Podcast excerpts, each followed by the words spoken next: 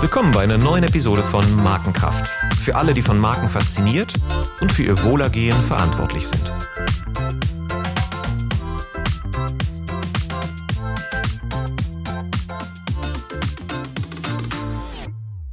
Mein Name ist Olaf Hartmann und mit meinem heutigen Gast spreche ich über ein Thema, das uns aktuell im Herbst 2022 alle bewegt und das sicher noch Jahre, wenn nicht sogar noch Jahrzehnte tun wird.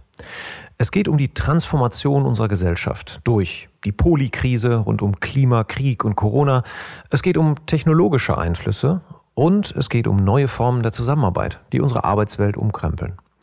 Ist das alles eine Zeitenwende oder müssen wir uns nur wegducken, bis sich alles wieder in die Normalität einschwingt?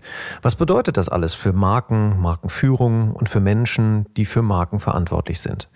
Darüber spreche ich heute mit dem Journalisten Wolf Lotter, Mitbegründer und langjähriger Chefkolumnist des Wirtschaftsmagazins Brand 1 und seit neuestem auch Kollege als Host des Podcasts Trafostation, den er zusammen mit Christoph Pause gestaltet. Willkommen Wolf, schön, dass du da bist. Hallo Olaf, danke für die Einladung. Super. Bevor wir über Polykrise und Transformation reden, ein paar schnelle persönliche Fragen, auf die du nach Lust und Laune kurz oder lang antworten kannst. Bist du bereit? Gerne. Super. Berlin oder Wien? Äh, Wien. Ähm, Berlin ist zwar das bessere äh, Wien, äh, weil der Service einfach besser ist, immer noch als in Wien, aber Wien ist die schönere Stadt. Besserer Service in Berlin. Ja, ah, ja, ja klar. Klingt ja, komisch, ist aber so. Trotz Berliner Schnauze. Genau. Okay. Grüner Veltliner oder Gin Tonic? Uh, grüner Veltliner, eindeutig. Beatles oder Bach? Beatles. Optimist oder Pessimist? Ganz schwer zu sagen, gibt's ja den alten Witz. Ich mache es jetzt ein bisschen länger ausnahmsweise. Ähm, äh, der Optimist sagt, schlimmer kann es nicht werden. Der Pessimist sagt, doch, das geht. Also man muss, äh, umgekehrt ist es, sorry, ich habe den Witz versemmelt. Der Pessimist sagt das natürlich äh, und der Optimist sagt, doch, das geht. Wir kriegen das hin.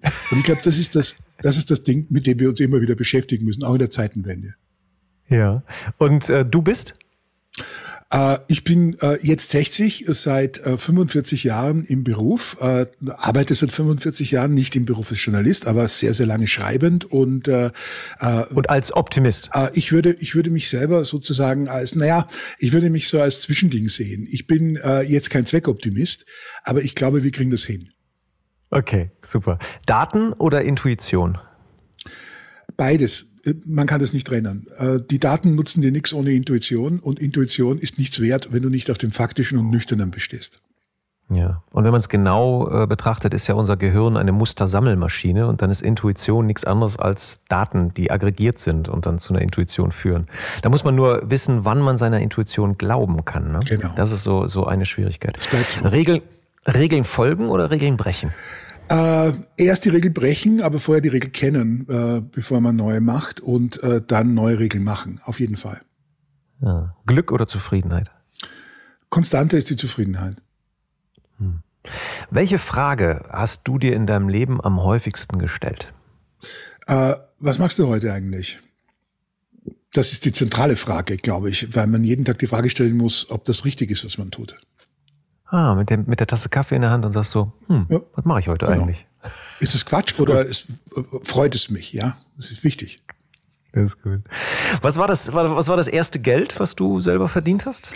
Mein erstes Geld habe ich mit, äh, wirkliches Geld habe ich mit 15 verdient, äh, als äh, Lehrling äh, in einer Buchhandlung. Mhm. Und äh, du hast auch später eine Karriere als, ne? also nicht Karriere, aber das war der Beginn deines Berufslebens. Ne? Du, du warst Buchhändler oder ganz ursprünglich mal? Ich war nur Buchhändler-Lehrling. Ich habe am ersten Tag, nachdem ich alle Prüfungen hatte, sofort gekündigt, weil ich in dieser Branche nicht tätig sein wollte. Und äh, jedes Mal, wenn ich sozusagen, und das klingt jetzt vielleicht ein bisschen hart, aber mit der Buchbranche zu tun habe, weiß ich, warum ich das damals gemacht habe. Hat, war eine gute Entscheidung. War eine gute ja? Entscheidung. Okay. Was, was war so aus deiner Erinnerung, wenn du eine Erinnerung hast, das erste Mal, dass eine Entscheidung in deinem Leben von einer Marke beeinflusst wurde, positiv oder negativ?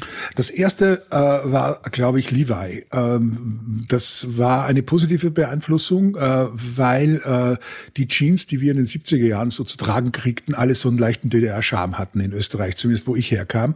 Und dann gab es die Wrangler und die Levi-Fraktion. Ich war dann die Levi-Fraktion. Das war zwar ein bisschen schwierig, um den Hosenstall zuzuknöpfen, um das mal klar zu sagen, aber Five for One aber es war wesentlich cooler.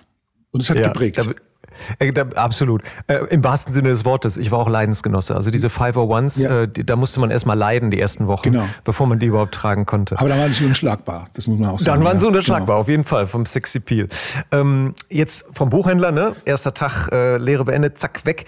Ähm, wie wurdest du denn dann Wirtschaftsjournalist? Mal in der Nussschale. Extrem lange Geschichte, tut mir leid, aber ich versuche so kurz wie möglich zu machen. Ich habe äh, als, als freier Schriftsteller gelebt, was natürlich nicht funktioniert hat. Mit 18 wurde damals sehr, sehr jung Mitglied der Grazer Autorenversammlung, sehr reputierte österreichische Autorenversammlung, hat aber auch nicht viel gebracht, haben ein paar Arbeitsstipendien gekriegt, hat auch nicht viel gebracht und ich habe dann Kulturmanagement studiert.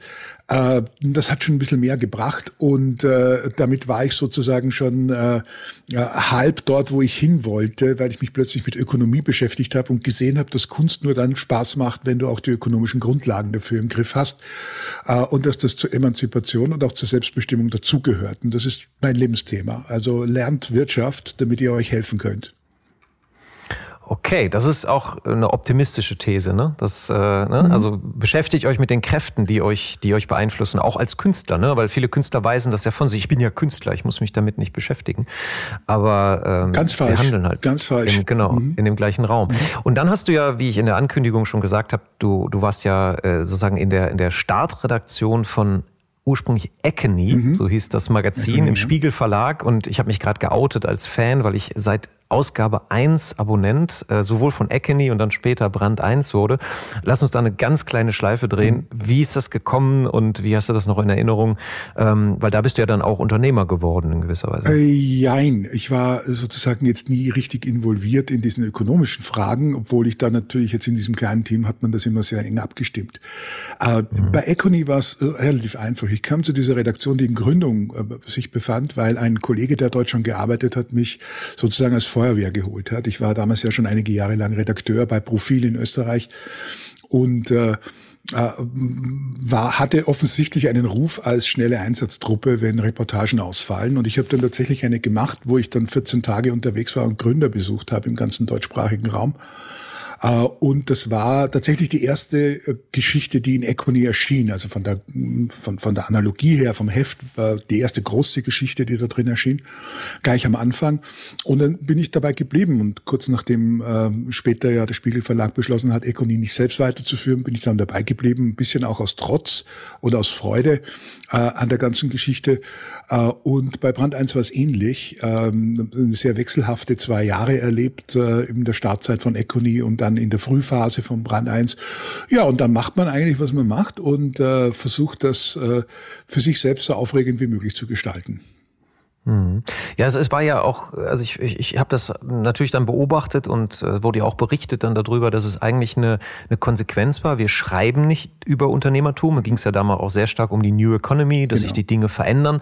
Äh, und das ist ja bis, da, bis heute dein Thema geblieben. Ne? Wie verändert sich die Arbeitswelt? Sondern wir handeln auch dann danach. Mhm. Nicht nur, dass wir es beschreiben, sondern wir werden jetzt selber Unternehmer. Und das war ja auch ein Leidensweg ne? und war ja auch mit vielen Klippen. Und heute habt ihr aber da in diesem Bereich eine echte starke Marke also ist daraus entstanden. Ja. Äh, und habt ihr das auch so gesehen, dass ihr in so einem Markenbildungsprozess seid? Also habt ihr darüber intern so gesprochen? Ja, auf jeden Fall. Es war ja relativ schnell klar. Es hatte ja sozusagen äh, diesen Charme äh, in den frühen Jahren eines echten Fanseins. Und es war natürlich äh, ganz entscheidend. Es war so ein bisschen Pop und Rock, was da passiert ist. Äh, und plötzlich war man im Alltag, wo man ja versucht hat, den Laden irgendwie durchzukriegen, plötzlich damit äh, beschäftigt äh, zu sehen, dass die Fanbase wächst und dass die Leute das Blatt ganz anders aufnehmen als die anderen Produkte, für die man bisher gearbeitet hat. Und dann war schon klar, das ist eine, eine Marke. Äh, äh, aber das bedeutet ja noch lange nicht, weil man eine Marke ist und weil man Fans und Leser hat und die Leute das ein bisschen anders sehen als die Standardwirtschaftsmagazine, dass da alles schon in Butter ist. Und das war etwas sehr, sehr Wichtiges, was ich da gelernt habe. Marke ist nicht sicher. Viele glauben ja, äh, dass Marke sozusagen die sichere Nummer ist. Da pappst du irgendwie dein Ding drauf äh, und dann geht die Sache ab. Nein, das ist es nicht. Äh, die äh, Schwierigkeiten auch in der Akzeptanz von Medien, Printmedien, die haben sich sozusagen ja immer durch die Zeit durchgezogen. Also es gab nie eine Phase, wo man gesagt hat, man hat 100 Millionen Hefte verkauft.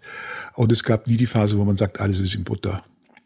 Hm. Ja, also das ist, das ist schon mal ja, natürlich äh, saftig für unser Thema, weil Markenkraft mhm. ist, ist nie statisch. Mhm. Markenkraft wird immer wieder neu generiert, weil es am, am Schluss ja im Endeffekt Gedächtnisspuren sind. Und Gedächtnisspuren, die, ja. die gehen halt schnell. Der Mensch vergisst täglich. Genau. Und äh, wenn man dann eben nicht kontinuierlich die gleiche Kerbe bedient und dann auch eben dieses, dieses Profil auch ausweitet. Ne? Also ihr habt ja dann eine immer größere Leserschaft gefunden. Ne? Am Anfang waren es ja so ein Fan sein und ich weiß nicht, was die Auflage aktuell ist, aber ihr schlagt euch äh, immer noch oder die Brand 1 schlägt sich extrem wacker in diesem Printmarkt. Ähm, Gut, und dann sind wir jetzt sozusagen im, im Galopp, weil wir hätten wahrscheinlich viereinhalb Stunden Podcast jetzt nur über deine Lebensgeschichte machen können. Jetzt sind wir aber bei dem Thema, was dich gerade und seitdem extrem stark immer noch umtreibt und wo du jetzt diesen Podcast Trafo-Station zu ins Leben gerufen hast. Wo, worum geht's dabei? Was ist das, was, was dich da umtreibt und was hat dich motiviert, das zu tun? Also mein Grundthema ist ja immer die Grundlagen der Transformation und der Veränderung ein bisschen zu beschreiben, weil ich glaube, daran hapert's. Wir sind wahnsinnig schnell und gut darin, Spezialistinnen und Spezialisten zu sein in unseren Fächern und sehr schnell darüber zu reden, wie es denn sozusagen in unserer Branche ist. Ja, da kennen wir uns aus, da fühlen wir uns wohl, da fühlen wir uns sicher scheinbar sicher, das muss man dann auch dazu sagen. Aber dann rutschen wir aus und wir rutschen meistens deshalb aus, weil wir die Fundamente nicht gut genug gemacht haben. Das heißt, wir haben vielleicht ein bisschen zu viel unterm Teppich gekehrt, aber vielleicht auch gar nicht gefragt, was ein Teppich ist und was, dass darunter auch noch ein ordentlicher Boden sein muss, der stabil ist. Also was fehlt der Transformation ist das Wissen darüber, was Transformation eigentlich ist. Und da versuche ich ein bisschen zu wirken, äh, ein bisschen Volkshochschule zu spielen. Äh, das ist der Sinn der Trafo Radiostation, aber natürlich auch meine anderen Arbeit. Ich möchte diese Zusammenhänge, wie ich es in einem Buch mal genannt habe, herstellen, diesen Kontext herstellen, wo man versteht, warum machen wir das eigentlich? Warum passieren die Dinge jetzt so, wie sie passieren? Äh, und wie gehen wir damit am besten um? Mhm. Und das ist ja etwas, was, was eben auch Marke Markenführung, aber vor allen Dingen die Menschen, die dafür verantwortlich sind, extrem stark berührt. Weil die Marke auf der einen Seite, ne, gibt es immer diesen sichtbaren Teil, ne, dieses optische Erscheinungsbild und all das, aber im Endeffekt sind Marke, wie wir gerade gesprochen haben, die kontinuierliche Generation von Energie, mhm. ja, und, und wie man die organisiert, die, das verändert sich sehr stark. Und da ist jetzt die Frage, die sich gerade stellt, ist dadurch dieses alles, was wir da gerade wahrnehmen, auch für Marken eine Zeitenwende gekommen? Vielleicht können wir darüber ein bisschen mhm. mal philosophieren, wie du das siehst. Also ich glaube grundsätzlich ja. Äh, und zwar eine ganz entscheidende Wegmarke äh, äh haben wir da erreicht. Das eine ist, dass die, die Marke, die, äh, der es nicht gelingt, sich jetzt neu äh, mit Leben zu füllen, äh, die uns nicht die Chance gibt, ihre Kenntlichkeit nachvollziehen zu können. Also zu sehen, dass sie ein Original ist, dass sie tatsächlich da ist, dass sie nicht nur eine unter vielen ist, und solche Marken haben wir ja. Wir haben ne, die Plattformmarken und wir haben diese, diese Beliebigkeitsmarken, die, die sehr schnell gehen, die Trendmarken, äh, wie ich das nenne. Ähm, ich habe äh, da immer das Gefühl, dass man da auch nicht verstanden hat, worum es eigentlich geht, dass ich dann einfach sage, ich muss in der Zeit sein, in der ich bin. Ich darf mich nicht anbiedern, ich darf nicht opportunistisch sein, ich muss mein Ding machen, ich muss mich kenntlich machen. Und dieses kenntlich mhm. machen ist der eigentliche Trick in der Transformation. Das gilt für ein Unternehmen, für eine Organisation, genauso wie für die Menschen, die da drin arbeiten. Also sie müssen sich zeigen, sie müssen sagen, was sie haben, sie müssen ihr Angebot zeigen, sie müssen sich verständlich machen. Und das fällt Marken nach einer bestimmten Zeit extrem schwer. So werden sie ja groß durch Kenntlichkeit. Also wenn man sagt, ja. guck mal, das ist Apple, das ist unverwechselbar, ja, um dieses schöne ja. Beispiel zu nehmen. Oder äh, nichts schmeckt so wie Coca-Cola, auch richtig. Aber irgendwann mal ist da die Luft draußen. Und da ist die Frage, was ist denn sozusagen tatsächlich deine Geschichte? Was ist deine Funktion in dieser Veränderung, wo du sagst, ich gebe dir äh, einen Rahmen für das, was du tust? Und da sind wir bei Wirtschaftsmarken, genauso wie bei Parteimarken, wie Menschenmarken, überall mhm. gleich. Mhm Kenntlichkeit mhm. ist in der Aufmerksamkeitsgesellschaft das Entscheidende. Und viele haben das verlernt, weil sie zu opportunistisch sind. Mhm. Also das fand ich sehr gut, was du gerade gesagt hast, dass du auch das Markenverständnis, ne? also dieses, dieses im Endeffekt Marken als Mustersystem. Ja. Ne? Und, und ein, ein Grundprinzip der Marke ist ja die Stabilität, also mhm. das Wiedererkennbare. Ne? Mhm.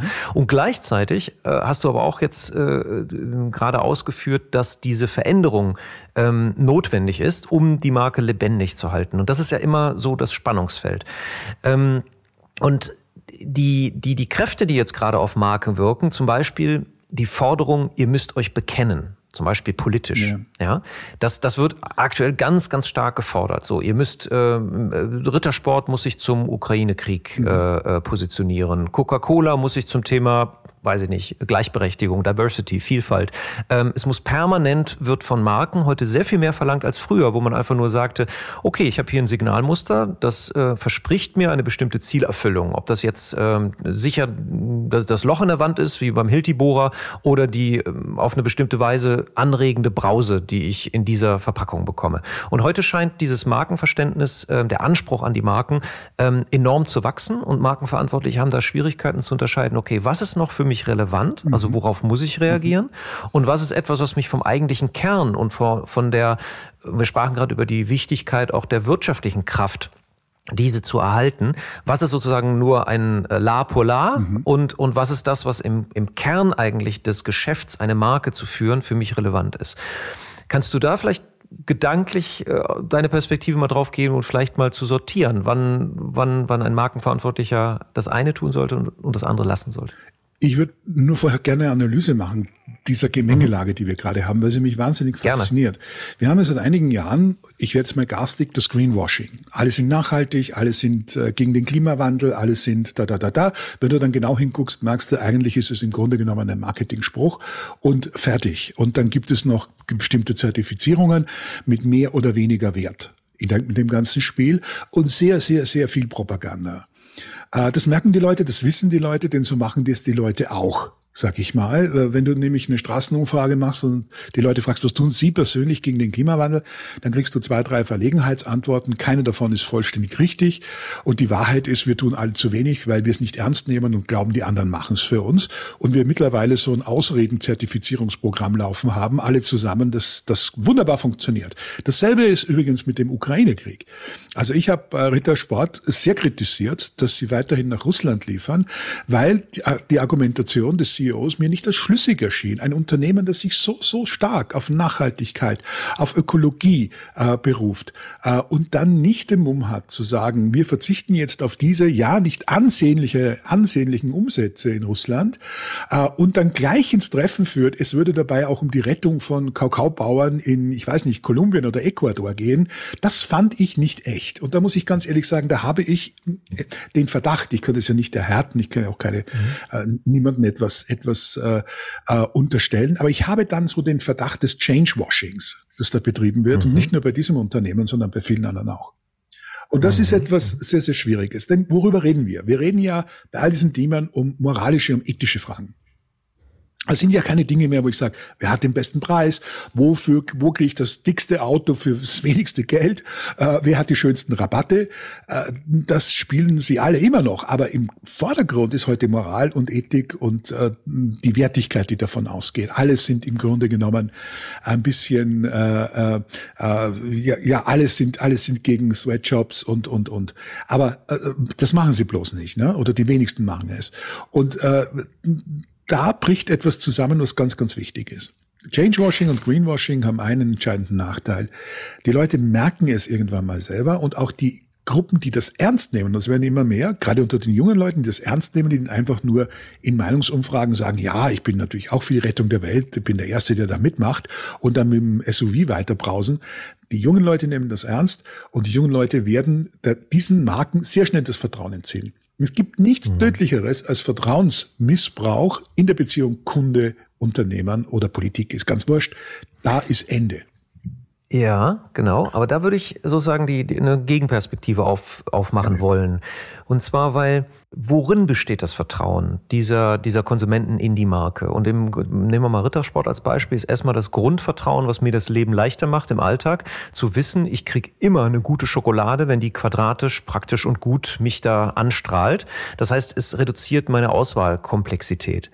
Und solange ich auf der Ebene, das ist sozusagen die reine funktionale Ebene, das Vertrauen nicht missbraucht wird. Bis zu welchem Punkt erwarte ich, dass dann Rittersport für mich den Krieg führt? Also, und das ist ja dann im Endeffekt auch eine Entscheidung, äh, sozusagen, die eigentlich auf politischer Ebene geführt wird, wo, ne, wo ein Land bestraft wird für sein Verhalten. Und die Argumentation, die, die dann, die dann greift, wir bestrafen damit natürlich auch unsere Zulieferer, unsere Mitarbeiter vor Ort, ne, also in, in Russland, mit denen wir seit Jahren zusammenarbeiten.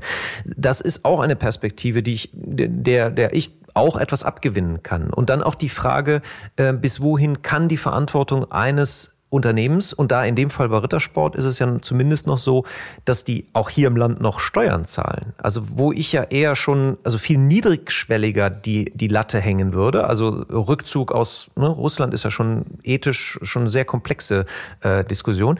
Da, da würde ich dir zustimmen, dass viele Firmen da Greenwashing und Changewashing betreiben, wenn sie, wenn sie äh, irgendwelche karitativen Gründe unterstützen und dann am Ende noch nicht mal die Steuern in dem Land zahlen, wo sie tätig sind. Da beginnt es ja schon. Ja, also äh, erstmal ihre Leistung mhm. bringen, vertrauens, also äh, verlässlich die Leistung bringen, das Markenversprechen auf der Ebene erfüllen und dann auch der Verantwortung gegenüber der Gesellschaft gerecht werden.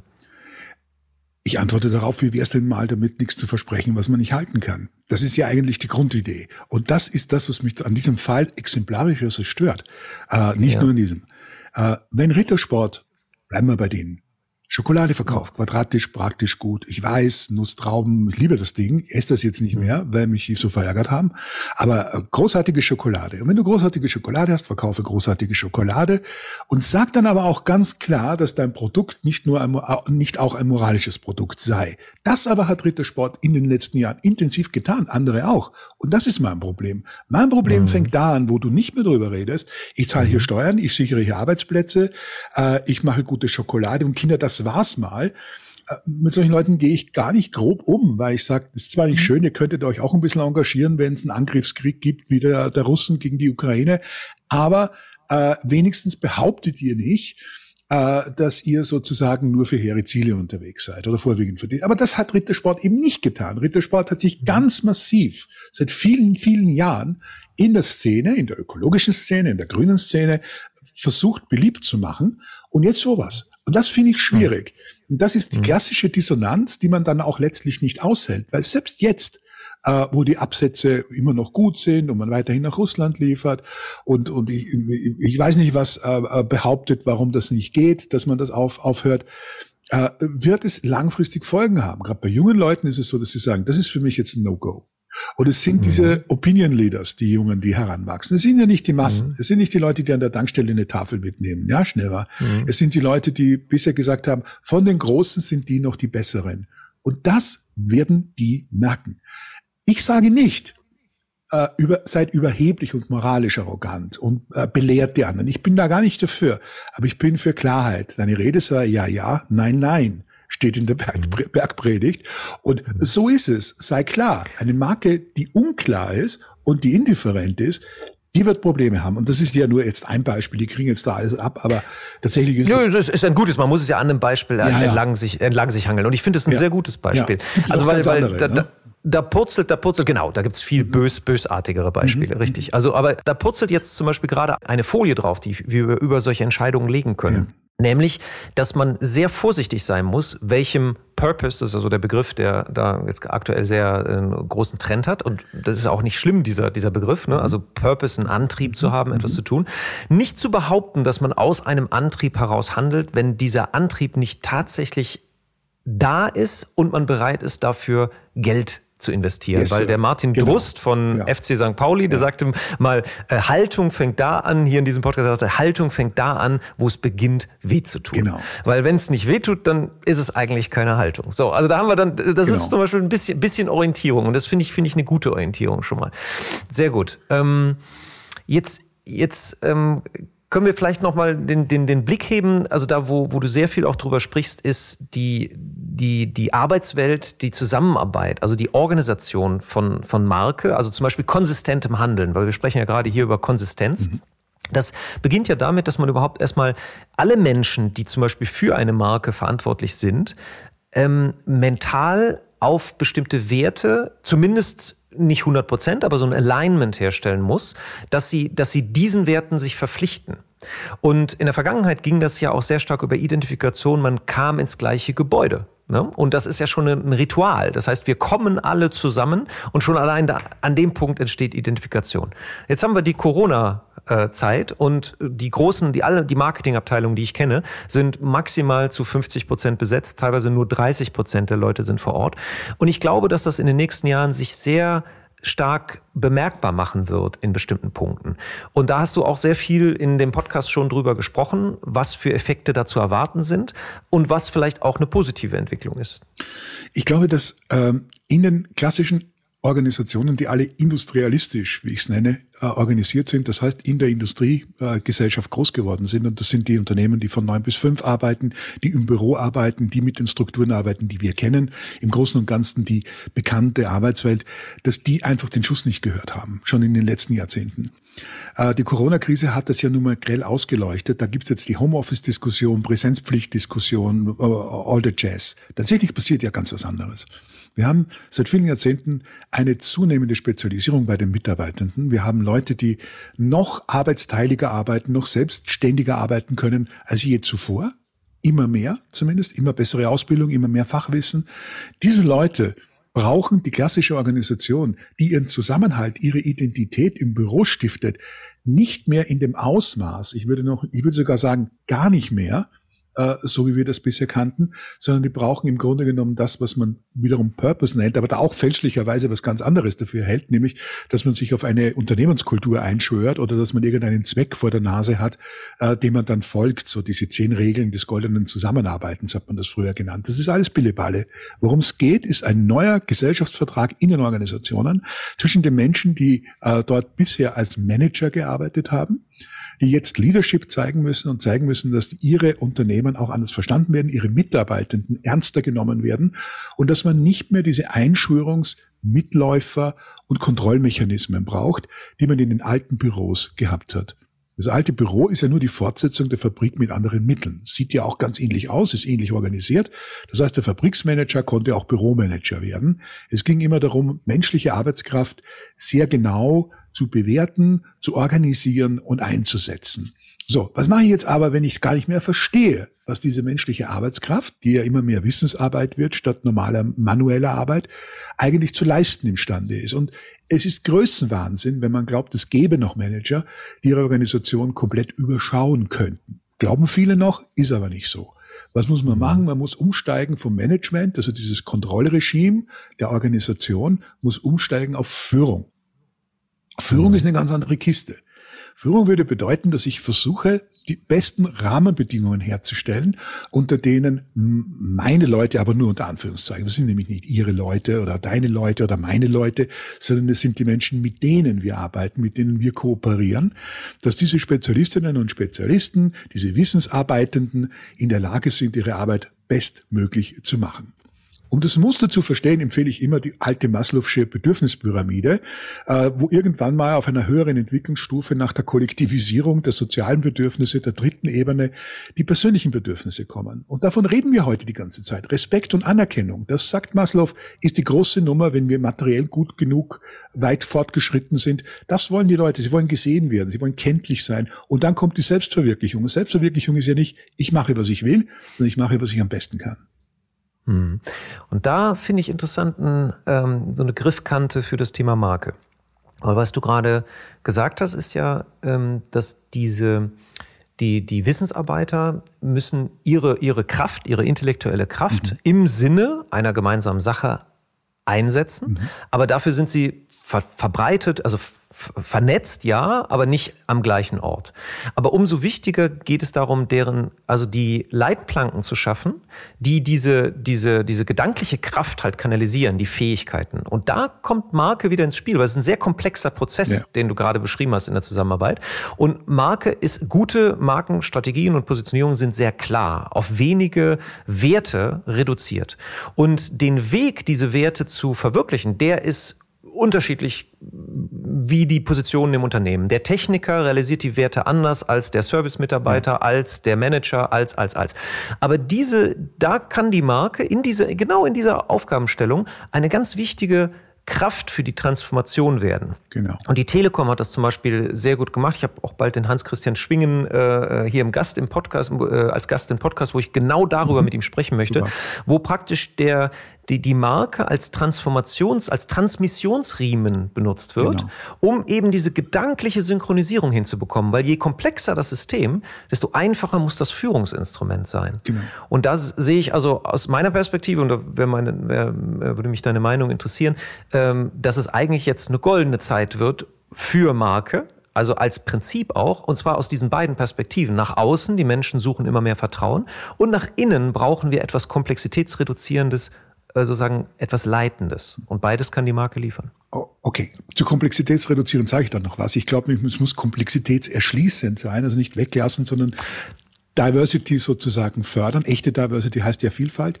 Aber du hast vollkommen mhm. recht. Ich finde es ein super Gedanke. Ich glaube, das ist die große Chance von Marke. Was finden wir denn an Parteien gut? Oder an politischen Bewegungen. Doch nicht das Parteiprogramm, das kennt doch kaum jemand, sondern die grobe Richtung, die sozusagen das gibt und darin sind wir vereint. Was finden wir in den großen Religionen gut? Ja, äh, was, wofür steht der Katholizismus, äh, die, wofür stehen die Protestanten und so weiter und so fort. Wofür stehen die? Das heißt, äh, die Idee ist eine ganz simple letztlich, die ist äh, sehr, sehr überschaubar und sehr klar, die verbindet und in dieser äh, in im Leben dieser Menschen, die das verbindet, gibt es ganz unterschiedliche Interpretationen. Ich sage mal, wenn man nach Italien fährt, kann man das super lernen. In jedem Ort gibt es lokale Heilige ja, die sehr oft auch noch aus der sogenannten heidnischen Zeit übernommen wurden und dann einfach äh, äh, katholisiert wurden. Und dann die glauben die Menschen. Das sind die wichtigen Leute sozusagen in dieser Religion. Und dann gibt's natürlich auch noch den Papst und dann gibt's natürlich auch noch die Religion und dann gibt's natürlich alles, was dazugehört. Aber das ist sozusagen dann nur der Markenüberbau. Das heißt, man arbeitet relativ selbstbestimmt mit den mhm. Dingen, äh, mhm. auch in spiritueller Hinsicht, und hat aber sozusagen dann so eine, eine, eine Art Club, ja, äh, äh, wo man sich zugehörig fühlt. Und das ist die Gegenwart. Übrigens ist es nicht so anders wie früher, ja. Das mhm. ist ja der Witz. Mhm. Wir haben das nur so übertüncht. Äh, eine ganz schlechte Lösung wäre es allerdings, wenn man versucht, nach innen, äh, das wollte ich noch sagen, Komplexität zu reduzieren, in dem Sinne, wie wir es immer gemacht haben, dass wir es vereinheitlichen. Eben genau das ja. nicht. Die, ja. die deutsche Lesart von Komplexität reduziert ist immer, mach es einheitlich. Und das ist unser großes, großes kulturelles Problem. Nein, mach es vielfältig, aber mach es trotzdem verstehbar. Bring die Leute dazu, dass sie sich gegenseitig sagen können, was sie tun und warum. Ja, und ja. dann entgehen wir nämlich der nächsten Falle, die bei solchen Dingen extrem groß ist und davor habe ich die größte Sorge zurzeit. Das ist diese Compliance-Falle. Das ist alles, was wir uns nicht vorstellen können und wo wir sagen, wir gehören jetzt nicht zu dieser Family, zu dieser Religion, zu dieser Idee, zu dieser Partei, zu diesem Unternehmen und wir wissen, was uns eint, ersetzt wird durch Regeln, ja, die bald niemand mehr versteht. Und das erdrückt sozusagen sowohl die Markenidee als auch die Möglichkeit, sich frei zu bewegen in Vielfalt in großen Organisationen und Netzwerken. Und also, oh, da, das ist ganz reichhaltig. Da habe ich ganz viel. Ich hoffe, die kriegt die Punkte zusammen. Ähm, mit dem Compliance, da, da möchte ich gerne am Ende äh, äh, einen Gedanken noch loswerden. Aber jetzt, das erste Komplexität reduzieren ist ja auch gar nicht möglich. Die Komplexität ist da. Die ist da, die umgibt uns permanent. Das heißt, wir können uns nur Werkzeuge schaffen, ähm, mit der wir in der Komplexität unsere Wirksamkeit erhalten oder erhöhen. Ne? Und, und äh, da, genau, also das, das, das ist ja. definitiv, äh, wie du es gerade beschrieben hast, dass man, dass man da nicht eben durch diese, diese Reduktion oder im schlimmsten Fall genau auch bei dem Thema Compliance Regeln aufschreibt. Das ist zum Beispiel auch, glaube ich, etwas, was deren Kraft teilweise reduziert. In dem Moment, wo es aufgeschrieben ist, wird es banal. Mhm. Wenn es in dem Verhalten sich, sich, sich äußert und deshalb, da wollte ich die, die Beispiele, die du genannt hast, aufgreifen mit der katholischen Kirche. Mhm.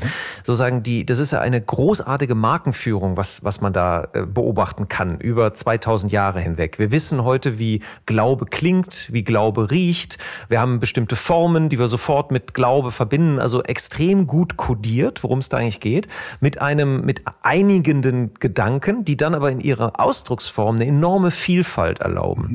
Und das ist eine schöne, also eine sehr schöne Metapher dafür, was, was, was wir eigentlich brauchen ja, ich würde sogar so weit gehen, dass es schon auch so eine Art Glaubenssysteme sind, weil nur wenn wir an das Gleiche glauben, werden wir auch unsere Kraft mobilisieren. Wenn der Glaube verloren geht in der Führung, dann, dann erschlafft das, dann kommen die inneren Kündigungen dabei, dann genau. geht man just going through the motions, ne? Genau. aber da ist kein, kein, keine Energie drin.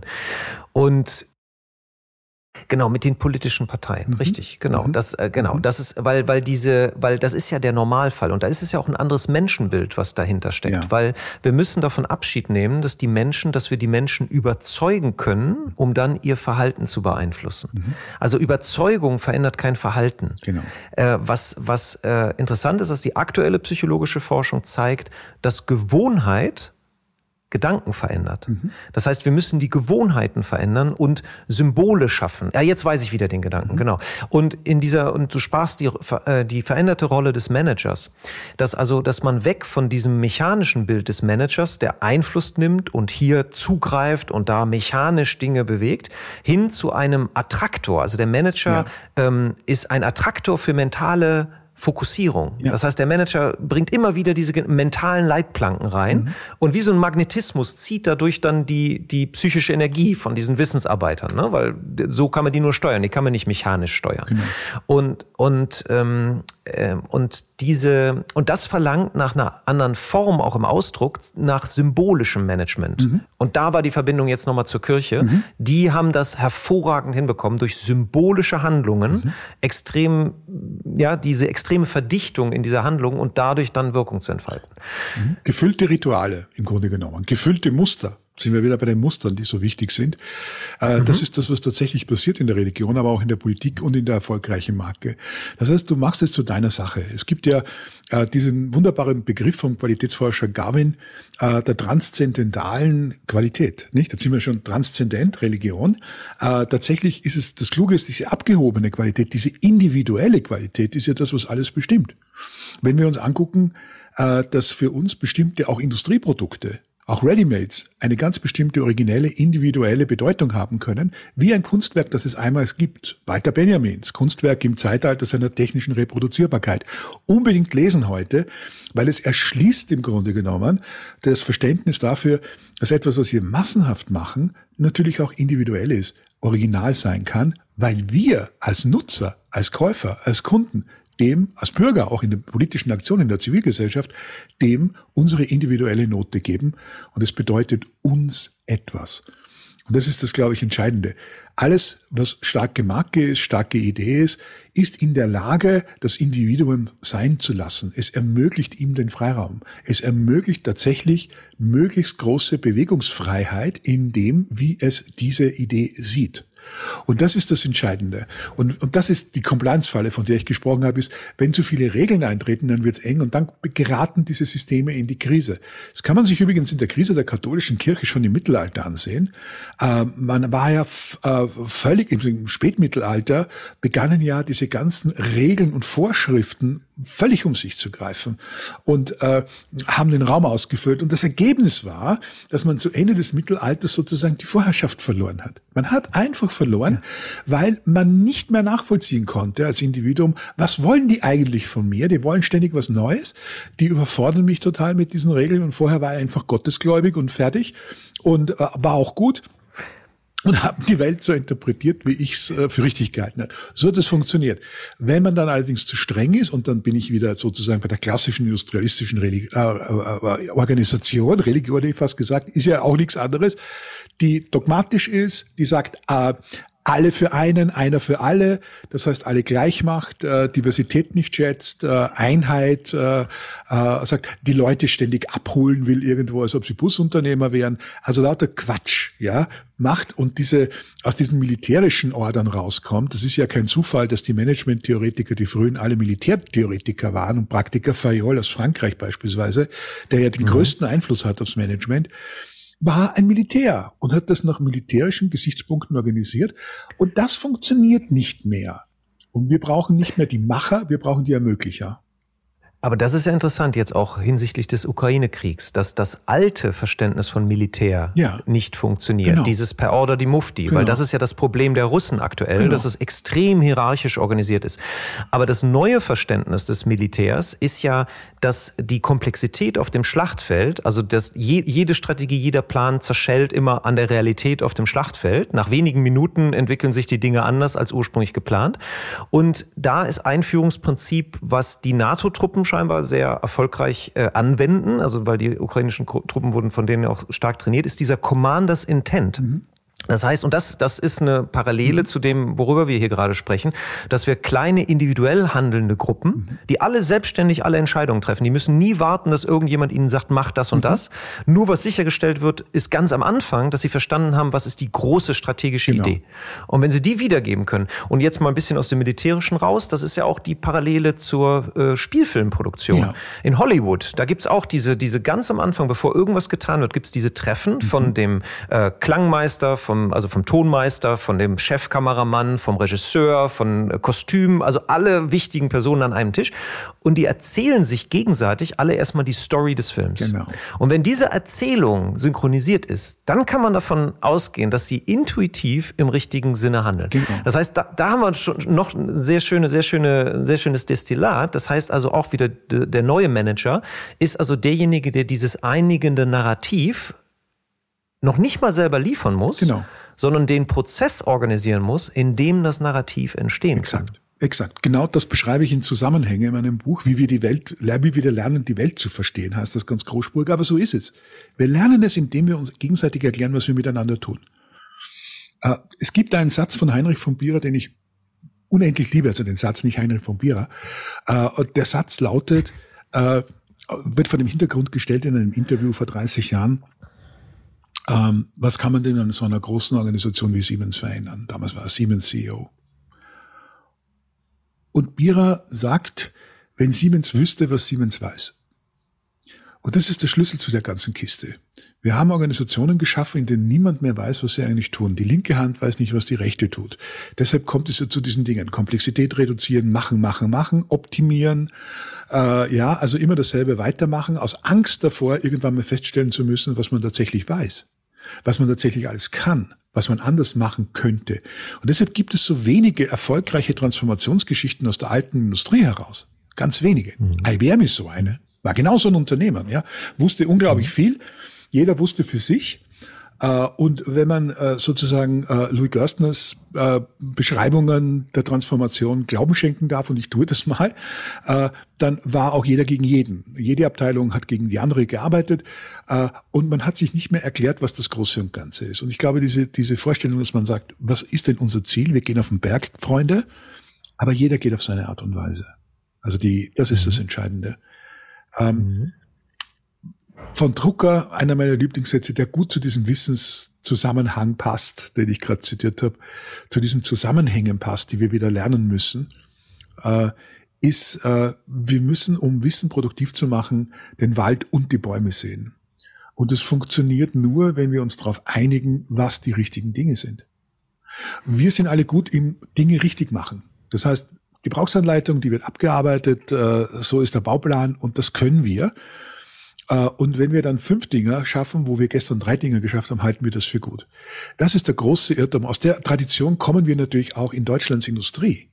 Und jetzt ja. geht's wieder darum, sozusagen den Spieß umzudrehen und zu sagen, wir sind die, die tatsächlich etwas machen, was niemand anderer macht, weil uns äh, unsere Vorstellung von, was ist der beste Weg leitet und nicht mehr, was ist am effizientesten und was ist das Optimale.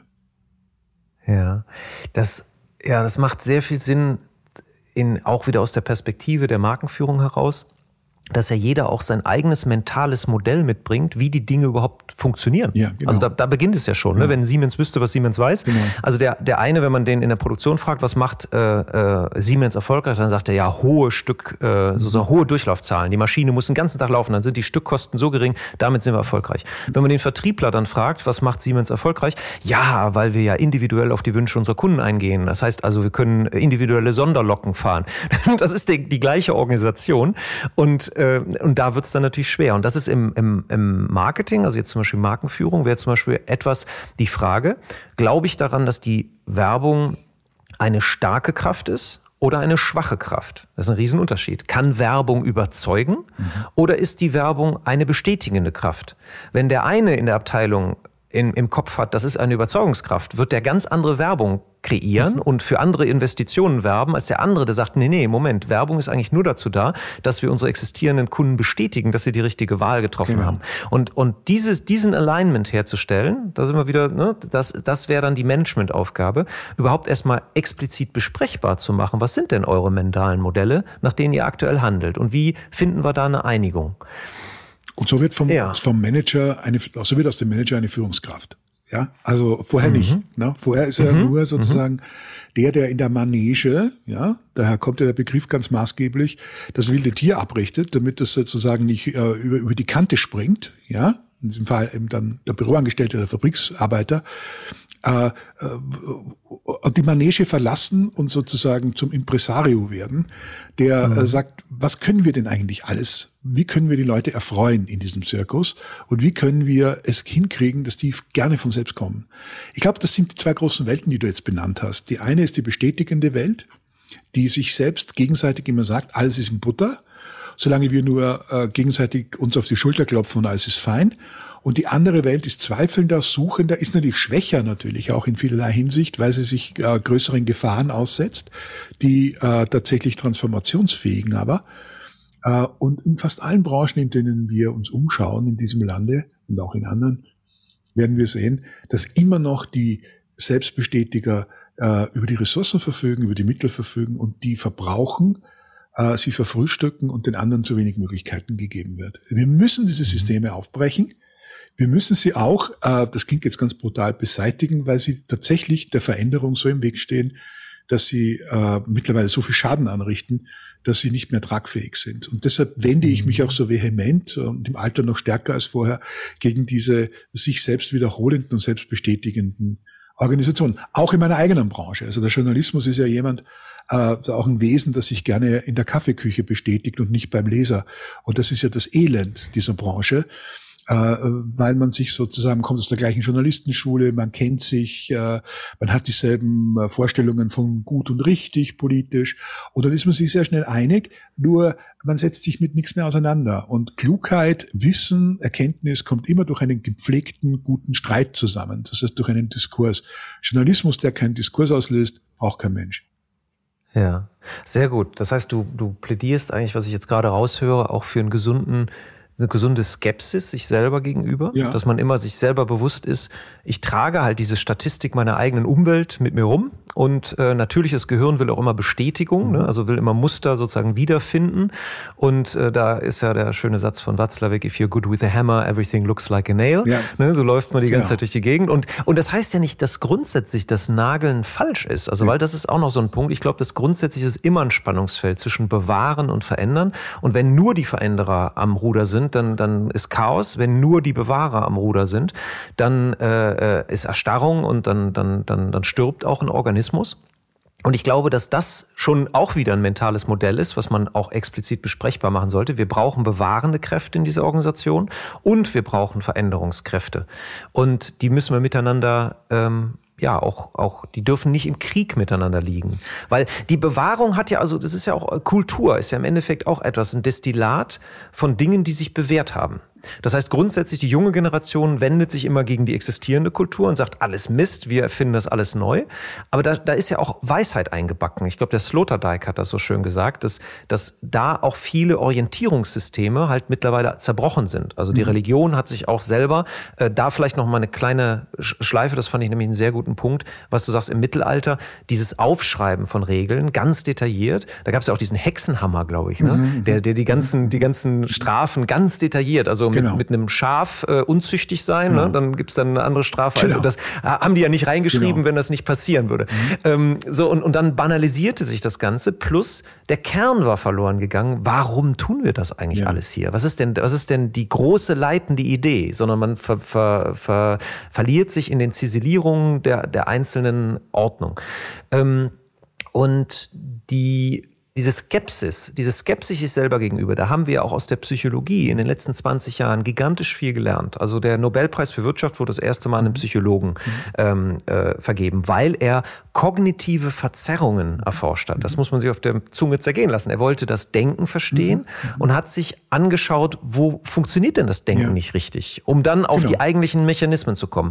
Und dann musste er relativ, ja, klar feststellen, wir sind den ganzen Tag umgeben von kognitiven Verzerrungen. Mhm. Und das wäre für die Bewältigung, also ich äh, versuche das jetzt zu äh, sozusagen zusammenzufassen, du widersprichst mir, wenn ich dich da falsch verstanden habe. Ähm, dass das ein, ein, ein gutes Rezept dafür ist, schon grundsätzlich diese Skepsis in der Organisation zu entwickeln, dass wir also grundsätzlich auch mal hinterfragen, was wir denn denken, wie Erfolg entsteht und immer bereit sind, den eigenen Standpunkt in Frage zu stellen, ohne alles über den Haufen zu werfen, was bisher als, als Wahrheit da war. Also Einstein hat ja auch nicht Newton komplett widerlegt, genau. sondern Newton in bestimmten Kontext wirkt ja immer noch. Genau. Nur in anderen größeren Kontexten versagt Newton und dann brauchte man plötzlich die die Quantentheorie? Das ist ein evolutionärer Prozess.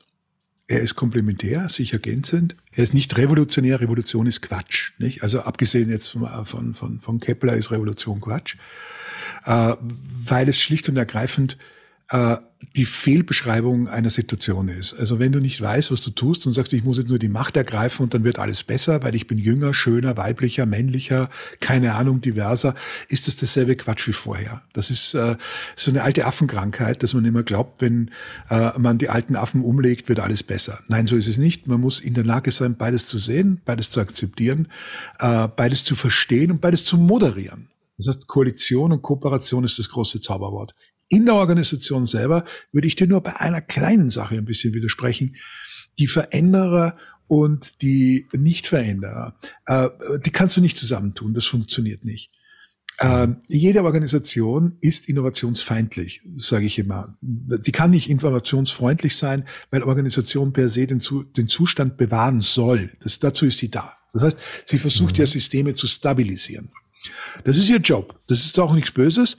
Und deshalb muss ich in der Organisation, um innovativ und transformativ sein zu können, eine Sub Organisation oder eine Subidee aufbauen. Deshalb gibt es ja Thinktanks beispielsweise, aber die auch gewichten, dass sie tatsächlich auch die Macht haben, was zu verändern und nicht nur Verhübschung sind, so wie es heute meistens der Fall ist. Und diese Institute entwickeln dann etwas. Es gibt Menschen, die sind naturally born bureaucrats. Da kannst du machen, was mhm. du willst. Die kommen so auf die Welt, äh, die sind für Routinearbeit hervorragend geeignet, die brauchen wir auch, ganz, ganz toll. Ich bin zum Beispiel ein großer Freund ehrlicher und guter Verwaltungsarbeit, die anderen Leuten die Möglichkeit gibt, dass sie ihre Innovationen vorantreiben. Was ich nicht leiden kann, und das haben wir in hohem Ausmaß, sind Bürokraten. Denn die sind ja in Wahrheit, also die Bürokratie, die Herrschaft des Büros, die Herrschaft sozusagen der Verwaltung über andere, die keinen Sinn mehr hat, außer sich selbst zu erhalten, die ist so massiv auf dem Vormarsch, da gibt es viele Gründe dafür. Da gibt es auch Fehlbildungsgründe. Wir haben, äh, wir produzieren Akademiker ohne Ende und wissen nicht, was wir mit dem machen sollen. Und die produzieren Compliance ohne Ende. Und dann kommt, wird aus Compliance Bürokratie und keine Vorschrift und keine Regeln mehr. Also all diese Dinge muss man sehen. Strikt auseinanderhalten. Gute Führungskräfte würden ihre innovativen Leute äh, schützen und positiv diskriminieren und den anderen aber auch nicht ständig sagen, jetzt seid doch auch mal kreativ und seid doch auch mal innovativ und lasst euch was einfallen. Lasst doch die Buchhalter Buchhalter sein.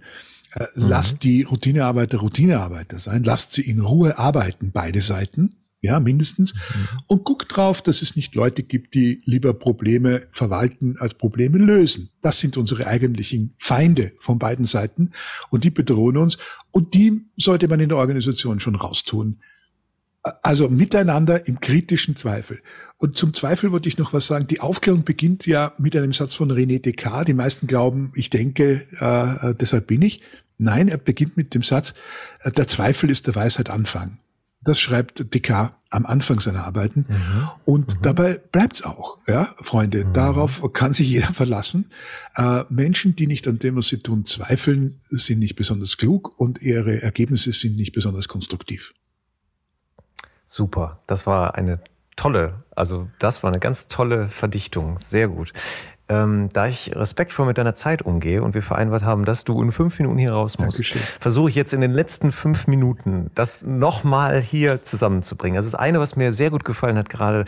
Das äh, wusste ich tatsächlich nicht, dass das Wort Manager aus der Manege mhm. stammt, aber das hat bei mir gerade innerlich ganz viel angezündet, weil in der Manege funktionieren halt andere Werkzeuge als in anderen Kontext. Genau. Und der, der Manager, der in der Manege effektiv ist, ist in einem zum Beispiel systemischen um Umfeld total wirkungslos. Der kann so viel rumpeitschen, wie er will, da passiert nichts. Das heißt, das ist das Erste, was ich mitnehme. Das heißt, in der Transformation, auch in der Organisation von Wissensarbeitern, von Menschen und bei Markenführung haben wir immer mit Kreativen zu tun. Also da ist sehr viel kognitive Arbeit. Das passt da sehr gut drauf. Brauchen wir also neue Instrumente.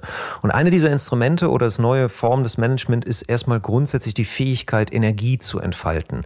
Und da haben wir, hm, das war so ein, ein gedanklicher, äh, ähm, ein, ein Angebot zu sagen, hey, Marke, was macht denn Marke? Marke verdichtet Gedanken und, und kann Energie kanalisieren, weil es halt auch sich auf, auf, auf Werte ähm, ähm, äh, verdichten lässt und dadurch, dadurch natürlich auch eine Haltung ähm, äh, kommuniziert, wie eine Flagge. Eine Flagge ist weithin sichtbar und ich kann mich zur Flagge bekennen oder ich fühle mich von der Flagge abgestoßen. Also ich mag sie nicht, weil es die Flagge des Gegners ist, aber es ist eine Flagge, sie ist sichtbar, sie zeigt Haltung.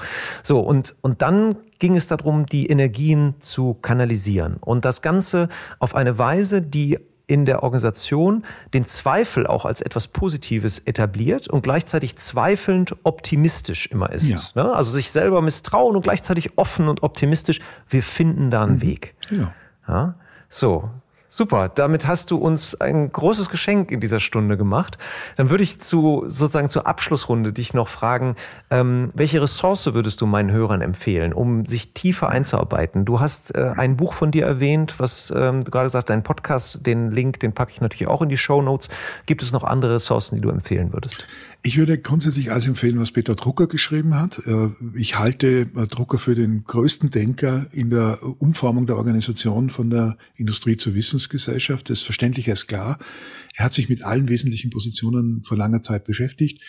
Ich sage jetzt was ganz äh, Garstiges. Es gibt ja wahnsinnig viele Bücher heutzutage.